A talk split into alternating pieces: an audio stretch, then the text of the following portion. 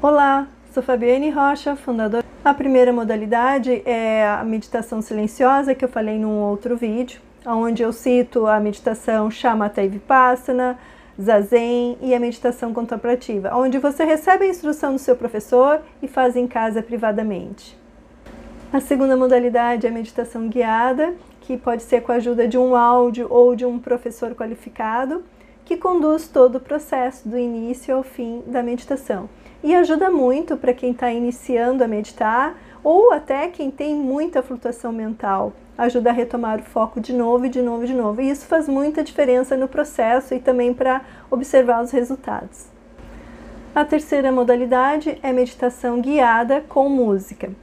É a mesma modalidade da anterior, da segunda modalidade, só se acrescenta a música. A música como mais um fator para ajudar no relaxamento.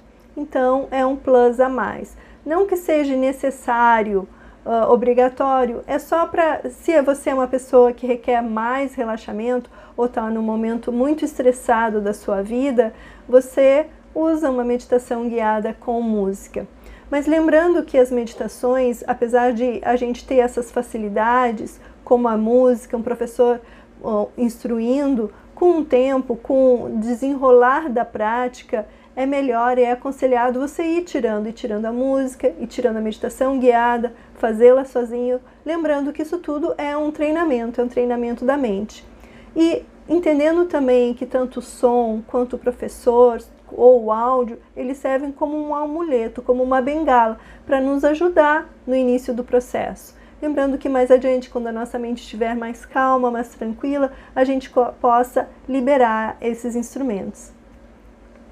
Tem outras meditação que é só música, que é só um som agradável de chuva ou um som musical que nos ajuda a relaxar e a soltar. E a finalidade dela é bem essa mesmo. Não tu não está treinando a mente, tu não está indo para algum lugar, você só está precisando relaxar naquele momento. E serve também, tem muitas situações que o que a gente precisa é disso mesmo ter uma música, um som contínuo, agradável, que faça a gente se soltar, se relaxar. Usar essas ferramentas que estão disponíveis ajuda, nos ajuda a gente saber reconhecer o que, é paz, o que é tranquilidade, se em algum momento a gente não está podendo. Então é válido também.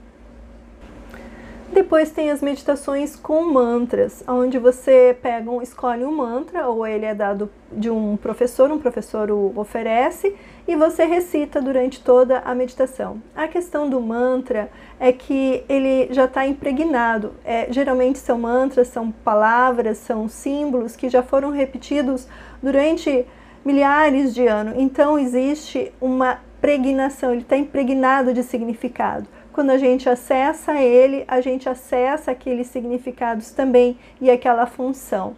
Então é como se ele já nos conduzisse para ele. Mas o principal da, do mantra é que ele limpa nosso fluxo mental. Se a gente não está num fluxo mental legal, a gente está pensando coisas que não são legais, não são boas para nós nem para os outros, a gente fazer um mantra, a gente repete tantas vezes aquela palavra que aquilo, a nossa mente fica impregnada com aquilo.